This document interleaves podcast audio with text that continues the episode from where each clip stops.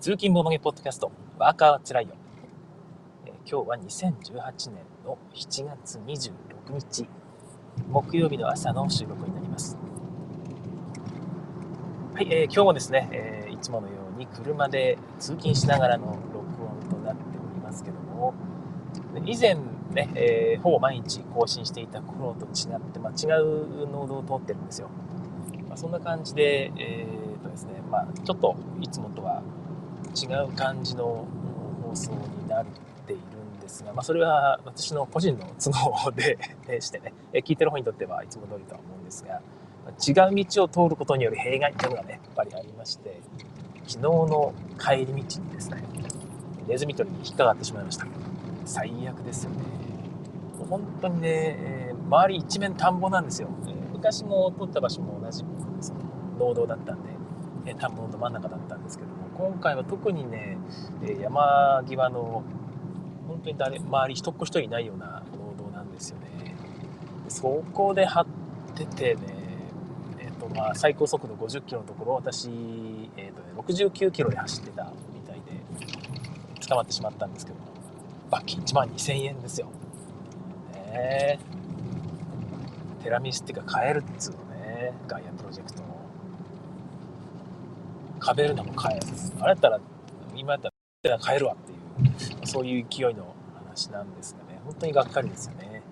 まあ、基本的に私サラリーマンじゃないので1日かけてねお客さんのとこ行って仕事してでお金もらって帰るんですよね。で その帰りにお金を1万2000円払うってどういうことやねんっていうね今日何しに行ったんや俺っていうような感じになってしまってすごいへこんだわけですけど。ぶっちゃけその、まあね、時速80キロとかね、えー90キロとか出したとかもしくは非常にこれスピード出したら危ないよっていうような道でね、えー捕まったとか言うんならああ自分悪かったなとか思うんですけどこんな一っ子一人いないような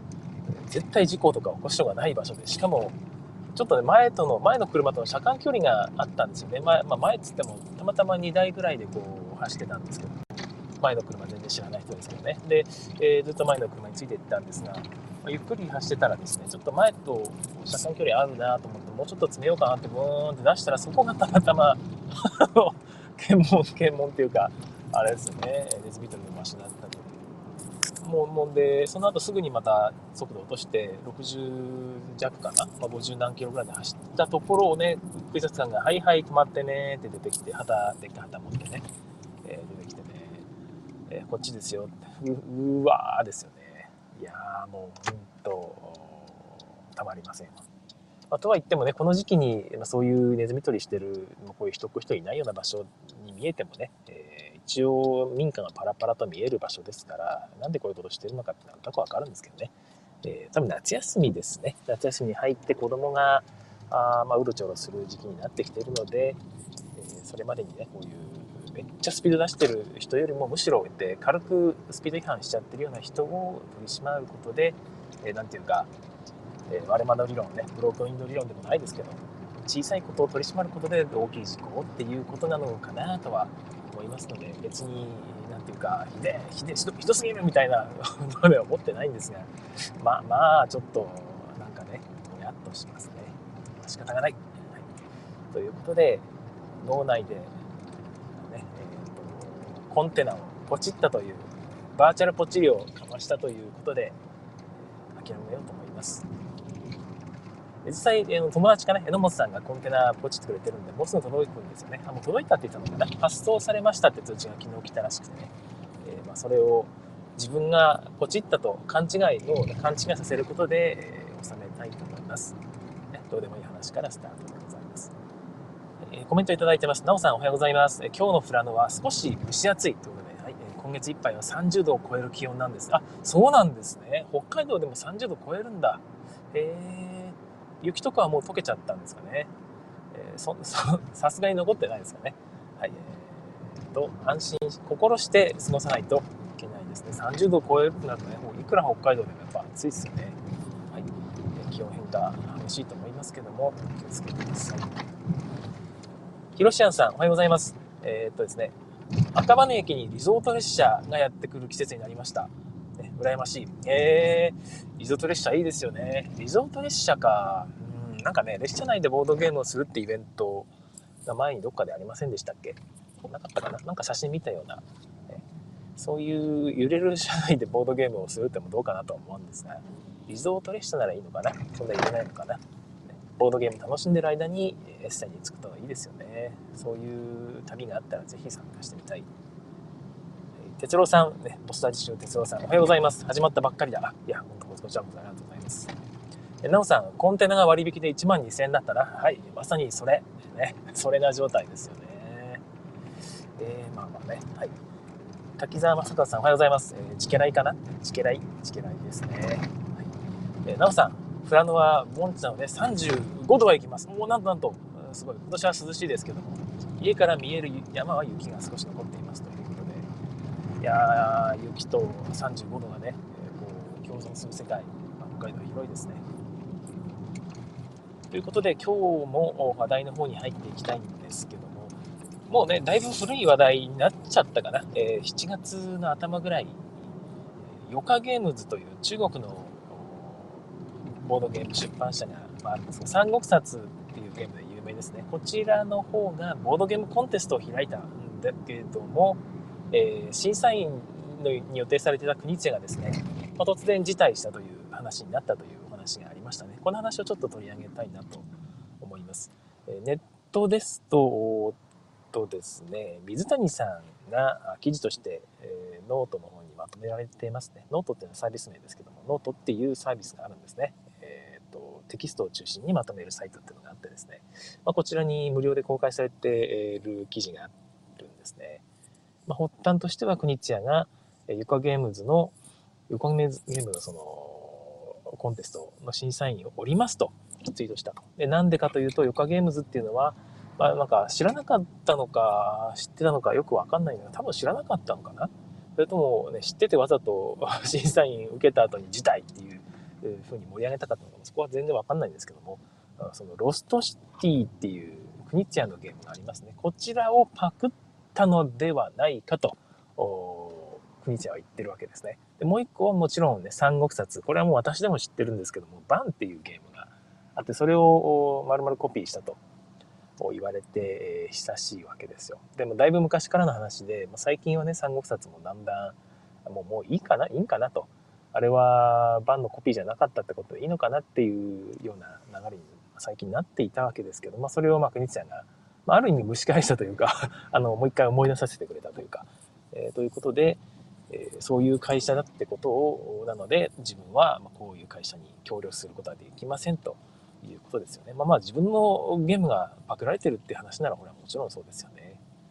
えー、ということで、えー、辞退したと。でそれに対してなんていうのかな、えー、っとですね、日本からもそのアークライト関係の、えー、竹部さんと、おと、金井誠二さんですよね、えー、が同じように審査員に上がっていたんですが、私も国津屋さんに従いますよと、従いますよって話じゃないんですけども、に習いますということで辞退しますというふうになっていたんですね。はい。えー、っと、その国津屋のね、この声明が結構強くてですね、えっ、ー、と、こういうコンテストに応募するとコピーされる、あなたもコピーされてしまうかもしれないよというようなニュアンスのことを言ってるんですよね。世界のゲームデザインの皆さんへと。あなたがデザインした未発表のゲームを共有する相手は慎重に選ぶようにと。えー、ゲーム業界のならず者に気をつけてというような感じでですね、かなり強い口調での批判になっているわけです。はい。で、えー、そもそもの端が、まあ、この裏にあったみたいで、この記事によればですね、え、そもそもクニッチアがですね、この、なんだっけな、ロストシティについて、え、あなたのゲーム、これパクリですよねと問い合わせたみたいなんですよね。まあ、その弁護士を通じてだと思うんですが。で、それに対して、そのヨカゲームズから、えー、なんかですね、すみません、ちょっと失礼します。あ、すみません。ちょっとね、くしゃみが出そうだったので、一旦ミュートしましたけども。はい。えー、っと、そうそう。なんだっけな。えー、っとですね。いや、コピーじゃないよと。コピーはしてないけども、そのアイデア、国ちゃんに対して感謝費っていう名目で、あの、お金払うのはやぶさかではないと。おとですね。まあ、なんていうのかな。その、ルールを使用したことは認めるけども、なんていうのかな、ライセンス支払い料じゃなくて感謝費であるという言い回しですよね。まあ、これに、これでまあ、なんか落としどころをつけようとしたみたいなんですけど、普通に考えて、えー、そんなね、感謝費なんて言葉でごまかされたりしないですよね。えー、まあ、ライセンス、その、知的財産の問題で争っているのに、それは認めませんと、感謝費で丸く収めてねなんて、そんなことで丸く収まるはずがなくですね、ペイちゃんはそれを聞いて、これはやばい会社だというふうな判断をしたわけですよね。で、まあ、事態ということに発展したわけなんですけども、やっぱり出版社から見ると、ライセンス料って形で支払いたくなかったんでしょうかね。まあ、自社のこれはパテントであるというふうな権利であるというふうにスタンスを取りたかったのか分かりませんけども、まあ、こういう形になると、まあ、周囲から、まソース感食らってしまうということになってしまうんだろうなと思います。で一応もう一人とですねなんかその中国人の方かな？あの名前の呉さんという方もいらっしゃってこの方も同じように、えー、まあ、どうも辞退するとは言ってないっぽいんですけど実質的な辞退表明みたいなことを言ったってことでもう審査員全員が辞退するということになってしまってるんですよ。で、まあ、そういうこういうこの見るとですね、えー、ゲームの著作権って実はないって言われているんですがやっぱりゲームデザイナーっていうのはリスペクトを集めているもので、そこをね、反発を食らってしまうと、業界全体からこう押されかねないということですね。まあ、そういう流れにした国チアってやっぱ偉いなと思うし、ま、こういう活動をしてくださることで、我々ゲームデザイナーとしてもね、非常に心強い、あの国チアもちゃんと戦っているんだということで、我々もちゃんとしなきゃいけないなというふうな気持ちになるかと思います。はい、でなんでなんでこの話をしたかなと思ういう話なんですがあそうそうその前になんかコメントいただいてますね。審査員自体までの経緯は確か、えー、ホラボドで竹部さん金井さんがイベント会場でのインタビューでお話しされていましたねということで。あそうなんです。それ私聞いてないですね。ちょうどその昨日、えー、1万2000ね、コンテナをバーチャルポチリをした瞬間にホラボード聞いていたんですけどもその後ぐらいに聞こうかなと思ってたやつなんですが、あまりにもショックで、コラボドは聞くのやめてしまいましたよね、その後。その、あ、聞いてりゃよかったな、しまったしまった。えー、クニッチャーのノットフォーミーが炸裂しましたね、なおさん。はい。クニッチャーからノットフォーミーされたら、これはショックですよね。まあそんな感じなんですが、まあこの話をした経緯っていうのは、先日ね、すごろく屋さんと、えっ、ー、と、椿さんとの間に和解が、まあ、うまく結ばれたという話が流れてきてですね、そこの屋さんは大人の対応されたなというふうなことを思ったんですよね。このヨガゲームズのような、もう変な、なんていうか、まとめ方をしなかった、まとめ方っていうか、ね、逃げ方をしなくてですね、ちゃんとストリームさんも全部お返しして、まあ、現行販売のブースカパースカについてはですね、パッケージの方のもうシールを貼ってですね、え、対応するという、椿さんの、基本的には、あの考え通りの対応になったという話でですねああよかったなと胸を胸を殴るしてるあたりだけなんですけども。いやあれはなかなかね苦渋の決断だっただろうなと思います。すごろく屋さんとしては一応ねその自社ブランドという形のブランディングの一環としてされていたことだと思いますのでそれをある種縮小すると諦めるという形で、えー、デザイナーさんのねこう尊重するという方向に舵取りをしたというのは私は素晴らしいなと思います。椿さんもね、えー、ていうか普通に考えたら、ね、悪役みたいなことをしたくないはずなんですよね、えー、そこをあえてデザイナーのね講師のデザイナーの方にのためにと思ってされていることだと思うんですけども、えー、結構ね強い口調で、えー、非難してですね、え、まあ一応その思い通りの思い通りっていうあれじゃないんでしょうけどある程度デザイナーの立場を向上させるというふうに言ってくださったっていうのは私も感謝しています。すごくさんもね、本当に素晴らしいですねと思います。あと、なおさん、すごろく屋さんと椿さんの話は好き語りで話されてますねということなんですが、私も聞いたんですけども、あんまり、あんまり 話してないですよね。私なんか、ずっと椿さんの、こう、面白いお話を聞いていただけで、あんまりそっちの話してなかったようなあ気がします。確か、後半に続きますって言って、その後まだ更新されてなかったんだけど、どうなったっけな。後半で、まだあるのかなまあ、後半で出会うんでしたっけ？まだ見てない、聞いてないのか、自分が。また、あの、機会があったら聞いてみような、みたいなと思います。まあ、そんな感じでね、とにかくゲームのルールっていうのは著作権で基本的に保護されないんですよね。え、っと、ソフトウェアと一緒なんですよ。ソフトウェアも、ある種、そのアルゴリズムと言われているものなんですけども、ルールもアルゴリズムもね、基本的には同じなんでしょうけども、そういうものは保護されないんですね。えー、著作権として、誰でもコピーし放題になってしまうと。えー、じゃあどこで権利主張するのっていうところは、その動く、動くものとしてのその意象ですよね。ボードのデザインですとか、グラフィックデザインですとか、もしくはタイトルですとかね、えー、そういうものを使って保護していくしかなくてですね、まあ、それを変えてしまえば、まあ、コピーされちゃうんですよね。ただ今回の国ちゃんの件みたいに、まあ、ある種ちなみに三国殺はもうすでに法律で裁判の結果としてバンのコピーじゃないコピーじゃないっていうか特に権利侵害ではないというふうに判決が出てしまっているようなので、まあ、それでもなおですね三国殺はコピーであるという認識が周りにあってでそれを受けて他のゲームも同じにコピーだろというふうにいうふうな感じでデザイナーがこう離反していく世界っていうのが表現されているわけではないですか。そうなってくると著作権だけじゃないんだよと。あなたデザイナーを敵に回すとこうなるんだよっていうことがですね、えー、もう少し広がっていけばいいなと。いうか我々自身もこういうふうにね、広めていかなきゃいけないし、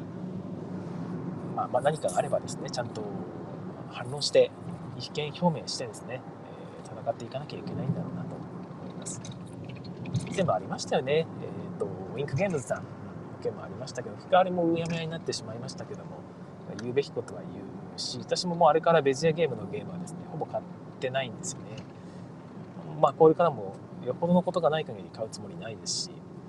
まあ、なんか悪い印象出ますよね。まあ、そういう感じで、ちょっとしたものを得るために大きなものを失わないように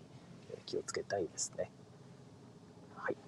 えー、ということで、えー、と、ゲームアイデアの保護の話はここまでにしたいと思います。ねえドゥルッドゥルっていう感じでね、えー、後半の方はセンチュリー・イースタン・ワンダーを最近遊んだのでその話をしたいと思いますセンチュリー・イースタン・ワンダーね、えー、皆さんもう遊ばれましたかね？先日届いたんで私も次女と一緒に遊んでみたんですけども。いやーやっぱりねセンチュリー・スパイス・ロード個人的にはまんまでしたね。まあまあ、まあ、そのルールはね以前読んでたんで、まあ、だいぶ近いんだろうなと思いましたけども。プレイ感が本当に私同じで、まあ、そのゲームに対してセンチリスパイスロードかスパイスロードの何を楽しんでいるかっていう部分によるんでしょうけども人によるというか私はあのスパイスロードのやっぱり資源変換の組み合わせが楽しいと思っててですね割と手なりでやってるんですよね。あんまり深く考えてない。後半の項まで考えてなくてですね今場に並んでいるカードこれ使ったら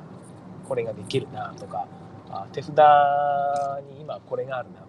という感じ。ゃあこれができるなぐらいなんですよね。手札にあれとこれとこれがあるからこれでコンボが組めるとかです。あんまり考えてないんですよ、えー、結局たまたま出たコンボを使って、えー、なんかうまくやってるぞぐらいなものでやってるのであれがそのイースタンワンダーでは2次元マップになっているわけですね、えー、資源変換ができるのがカードではなくてもう場に全部出てると。全員共有ですよ。で自分の船駒をこう六角のヘクスタイル上で動かして止まった場所にある変換を実行するという流れなんですね。一応タイルは所有非所有という概念はあるんですが別に他人が所有しているタイルもねこう同じようにこう自分の家を置いて所有することができるので、まあ、そんなに陣取り要素っていうのもそこまで強くはない。いやまあでもできれば人が取ったやつ取るとね余計なコストかかっちゃうので。取りたくないんで、まあ、陣取り要素もあるんですけども、まあまあ自分の感覚で言うと、そんなにカードの時とプレイ感変わんないなという感じなんですね。で、まあ自分がプレイした感じだと、普通にセンチュリースパイスロードの方が好きです。シンプルな気がしますね。まあ、ただ、巷の意見見てるとですね、どうもスパイスロードはあんまり好きじゃなかったけど、センチュリー・イースター・ワンダーの方は好きだなという、二次元マップになることで先読みが効いて、えー、まあ、プレイ感もあるし、あとインタラクションもあると。インスタン、あ、じゃあ、センチュリースパイスロードの方は、ソロゲーム感がかったけども、えイースタンワンというようなあお話私そうそうかなとは思ってるんですけど普通にスパイスロードもめちゃめちゃインタラクション私はあったと思ったんですけど、まあ、早取りがありますからね。あいつはあれを取るはずだからじゃあ自分はその後に高くなったあれを取ろうみたいな、そういうことを考えなきゃいけないゲームですから、まあ、インタラクションあると思うんですがになったことでこのインタラクションがより明確になったってことなんですかね、えー、分かりませんけども、まあ、そんな感じで、えー、評価する人によっては非常に面白いというような流れになっているみたいです、まあ、ちなみに私もその面白くないってわけじゃ全然なくてですね面白かったですね、えー、やっぱり子供とやるときには特にここをこうすればいいんじゃないっていうアドバイスしやすいんですよね人に対しても初心者に対してもここからこういうふうに行けばいいんじゃないってアドバイスが結構しやすいって意味でも遊びやすかった気がいたします。手札ですとね、どうしてもできないですからね、ちょっと見して手札っていう風なことになりかねない。でそうするとね、えー、まあ、どうなんだろう、このゲーム何のためにやってんだっていうなりますから、ああいうマップ化されていると、そういう部分でもまあいいなとは思います。はい、で、結局、確かに一番ちょっとなと思ったのが、やっぱり手なり感がある、もともと手なりで スパイスロードもやっているので、そこにね、えー、制限がスパイスロードよりも強いんですよね。えー、単純な話。行ける場所っていうのが、あのー、毎回変わるというか、まあ、制限がきついっていうとまた別なのかな。毎回選択肢が広いので、あの行った場所の隣接してるタイルを見て、ああ、これか、これがあるのか、これがあるのかっていう感じで、先読み全然しないので、えー、まあ、マップに踊らされている感といいますか、行った先の周囲にあるやつがたまたまこれだったから、じゃあこれかな、じゃあこれかなってやっているだけで、なんか自分で遊んでいる感覚が全然しなかったんですよね。で、これがスパイスロードだとちょっと手札っていうのがあってですね、ある程度じゃあこれを出してこれを出してやればいいやっていう計画がちょっと立つんですね。えイースターワンダーだとまだちょっとそこまで初見だったのもあったんでしょうけども、まだそこまで読めなくてですね、まあ、手なり感がある手なり感といいますかやらされ感があるという感じになっていました、はい、あれをね初見楽しめる人ってのはすごいなと思います、まあ、ある種あれかな。あ全然考えないでプレイする人にとっては逆にいろいろできていいんでしょうし私みたいにねその先読みもしたいんだけど中途半端に手札で計画立てるみたいな感じだとなんかどっちつかずになってしまっただけかもしれないですね。まあ、この面白いゲームなのでもう一回ぐらいやろうかなとは思います。えー、佐藤さんが、一番乗りを目指していましたが、全く間に合いませんでした。おはようございます。はい、もうすぐ 終わりますのでいや、でも、ありがとうございます。朝からね、聞いていただきまして。えー、イースターワンダー。イースターワンダーのルールいいですよね。大体わかりますよね。あのマップを見れば。という感じだとちょっと乱暴かな。うん。えスパイスロード遊んだことがある方のために簡単に説明すると、手札が全部タイルになっている感じです。船をタイル上に、えっ、ー、とですね、まあ、黄色と緑で、黄色と緑1個ずつで赤3つに変換みたいな、まあ、そういう変換式が書いてあるんですね。あのカードと同じですよ。でそこに船をこう一歩だけ隣に移動毎回できるんですけども一歩以上動かしたかったらそのタイルの上にね、えー、また自分の持っている駒を一個一個置いていかなきゃいけないという部分もスパイスロードから同じですね。それ以上置いていけばより遠く一気に行けるんですけどあんまりしなかったですね別に周囲にあればいいとそこに移動した後に家を建てることでその駒の効果を使えるとでこれが早取りなので誰かがもうね家を建てているところに自分も家を建てようとすると、えー、ちょっとかかってしまうと余計なコストがかかるよというようなインタラクションになっています。でまあ、あんまり人がね、なんか立ったとこ、立ったくないですよね。えー、無理に立てようとすると余計なコストがかかるっていうのは、それだけしゃがむことになりますから、ちょっともったいないと。で、そこもあって、まあまあまあ陣取り要素になっているんでしょうけども、ちょっと先手有利すぎないかなという気は、まあ、プレイして思いましたね。どうなんだろうな。ちょっとだけ手番さんの補正がね、一番最初にあったりもするんですけども。はい。で、あとね、これ、この要素いるのかなって思ったんですが、と、家を建てていく、その家の種類が4種類ぐらいあります。4, 4, 4種類、5種類ぐらいあります。で、そのタイルごとに種類があって、そのタイルの種類に応じて赤なら赤っていうね、えー、種類の家を建てていくんですよ。その種類をまんべんなく建てていくと、ボーナスが入るんですね。ボーナスタイルという1個選んで、そのボーナスタイルを取ると特殊能力がつくと。今後は、収穫みたいなアクションですね。休憩みたいなアクションで黄色2個もらえるんですけども、その2個のに加えて赤コマがもう1個もらえるよみたいなね、もらえるようになるよみたいな、そういう拡大再生産的な楽しみ方もあるんですけども、私なんかね、もうこの要素いるのかなっていう、こんな要素つけるぐらいなら、えー、もっとね、基本のルールの方面白くした方がいいのではと思ったぐらいなんですが、まあまあ、ああいう要素もあった方がいいのかな。まあ、その、なんか、ちょっとしたアクセントとしては全然いいような気がしますけど、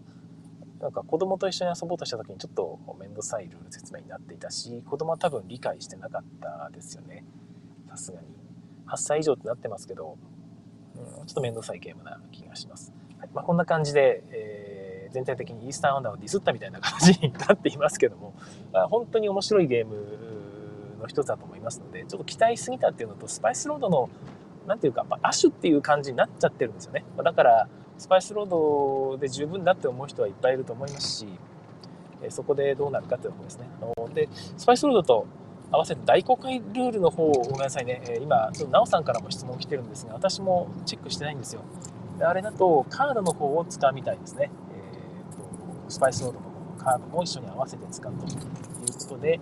えそこを使って、え複数のゲームをやっていくみたいなの、まあ、それはそれでまた面白くなるんでしょうね。ちなみに、あれ、ゴーレムと組み合わせて遊べるかって話もあるんですが、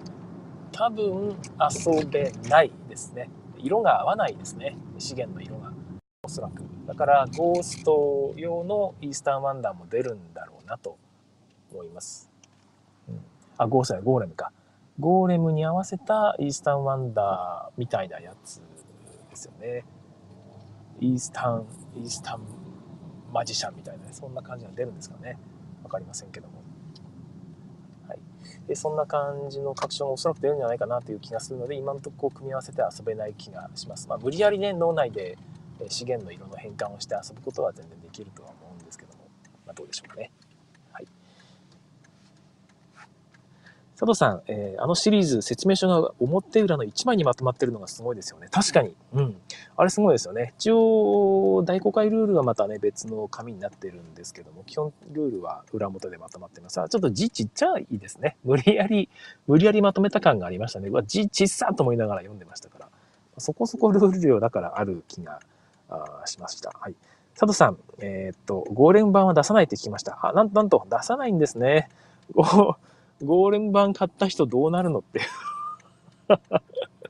スパイスロードよりもゴーレム好きだから、ゴーレム版買ったね、えー、続編も楽しみですっていうね、言ってる人私見たことあるんですけど、今頃ね、どんな気持ちになっているのか、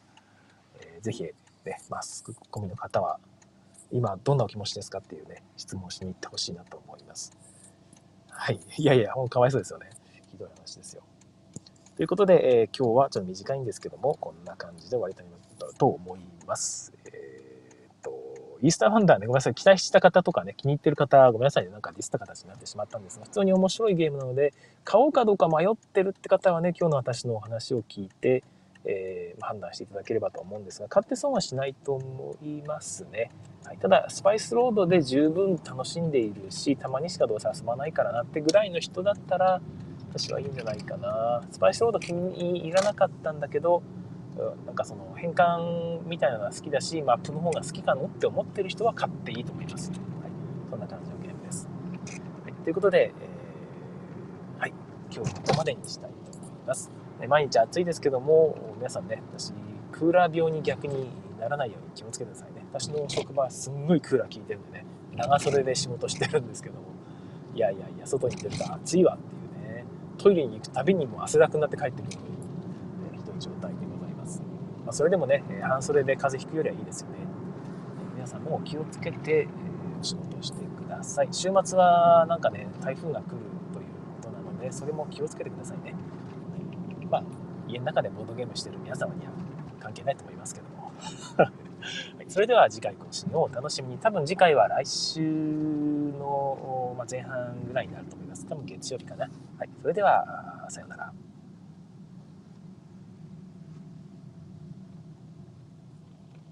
い、えー、ここからはおまけの時間になります。えー、オンラインで聞いてくださっている方の遅延ですね。えーと、時間的な遅延を吸収する役割で、3分間ぐらい適当なお話をしています。これがないと、さっきのころまでブツッと切れちゃうらしいんですよね。オンラインの方が。まだ最後まで聞けてないのに、途中でブツッと切れちゃうということで、まあ、さよならぐらいまでは聞いていただこうかなというところです。えなおさんのコメント、3部作の箱絵ももう載ってるんですね。あ、それ知らなかったな。え箱の表面が3冊つながるのがいいですよね。シャカトの鉄道3部作のように。はい。いいですよね。え3部目の箱絵載ってるんだ。タイトルは決まってるんですかね。え、どうなんですかね。いや、なんかね、まああいうのがあるとちょっとね、買いたくなるんですよね。いや、ぶっちゃけ、例えば、あの、アズールもね、アズールの、なんだっけ、ネクストムーブでしたっけね。プラン B ゲームズのネクストムーブっていうブランドがありますけどあれでリーフっていうのが出たじゃないですか。で、あれもちょっと欲しくなるんですけども、やっぱり並べてつながるとか言われたら買いたくなるけども、やっぱり独立してるんで、私まあいいかなと思って買ってないんですよね。そんな感じで、えこう、つなげて一つになるとかいう昔のジャンプ漫画の背拍子でもないですけども、ああいうことされると欲しくなっちゃうっていうのは、ちょっとコレクター魂がちょっとね、自分の中にもあるんですかね。わかりませんけども。まあ、ないとは思ってるんですかね、自分の中には。欲しくなると。えーと、どうでもいい話のストックなんかあったかな。はい、はい。あ、そうそうね。昨日のその1万2000円でコンテナポチれたわって話ですけど、私1万2000円払うんならもっと欲しいやつが1個あったんですよね。まあ1万2000円じゃないんですけども、最近、えー、ずっと目をつけているシンセサイザーがあるんですよ。シンセサイザーって言っても難しいやつじゃなくてですね、えカオシレーターっていう楽器なんですけども、ご存知ですかね？聞いたことある人は聞いたことありますかね？えっ、ー、と、なんか、鍵盤とかが一切ついてなくて、タッチ、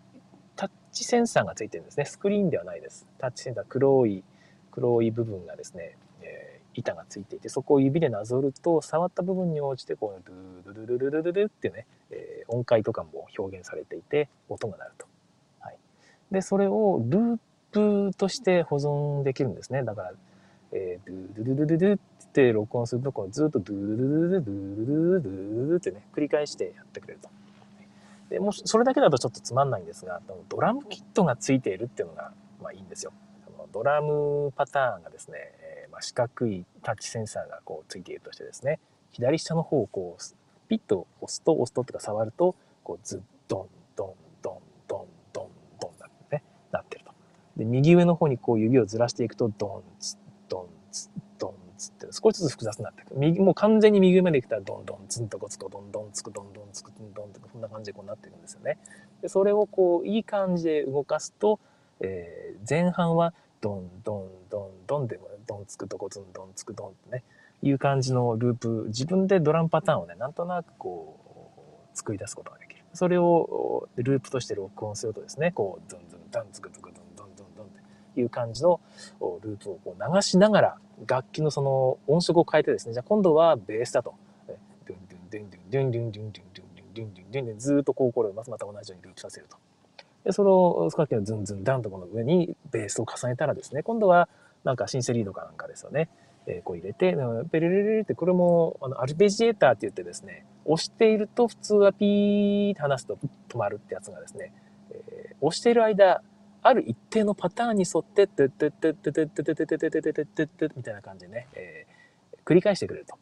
スタッカートみたいなのを切ってくれるんですね。えそういう機能もついているので、そのアルペジエーターのゲートをね、えどういうパターンにするかっていうのをいろいろ切り替えると、本当に無限の音色というか、えリズムなんかも付け出してて、指で音楽が作れるっていうのがカオシレーターです。結構昔に発売されたものなんですが、唯一の問題点が、えー、レコードトラックが1個しかなかったんで、えー、いわゆるオーバーダブと言われるね、上から重ね取りをしていく機能はあるんですけども、その間楽しいんですよね。少しずつ音が増えていく。最初はね、えー、ドラムパターンズッタンズッズッタンズッズッタンズッズッタンだだったのが、ドゥンドゥンデデン、デン、デン、デン、デン、デン、デデンってね、ベースを入れて、それがこう複雑になっていく。どんどんどんどんね、音がリッチになっていく。楽しい。でも普通に音楽やってる人間は、ちょっと音を抜きたいタイミングがあるんですよね。ここで、ちょっと一旦ね、えー、ドラムパターンだけに戻したいとか、ベースとあのリードだけにしたいとかね、音を抜きたいタイミングってあるんですが、できない。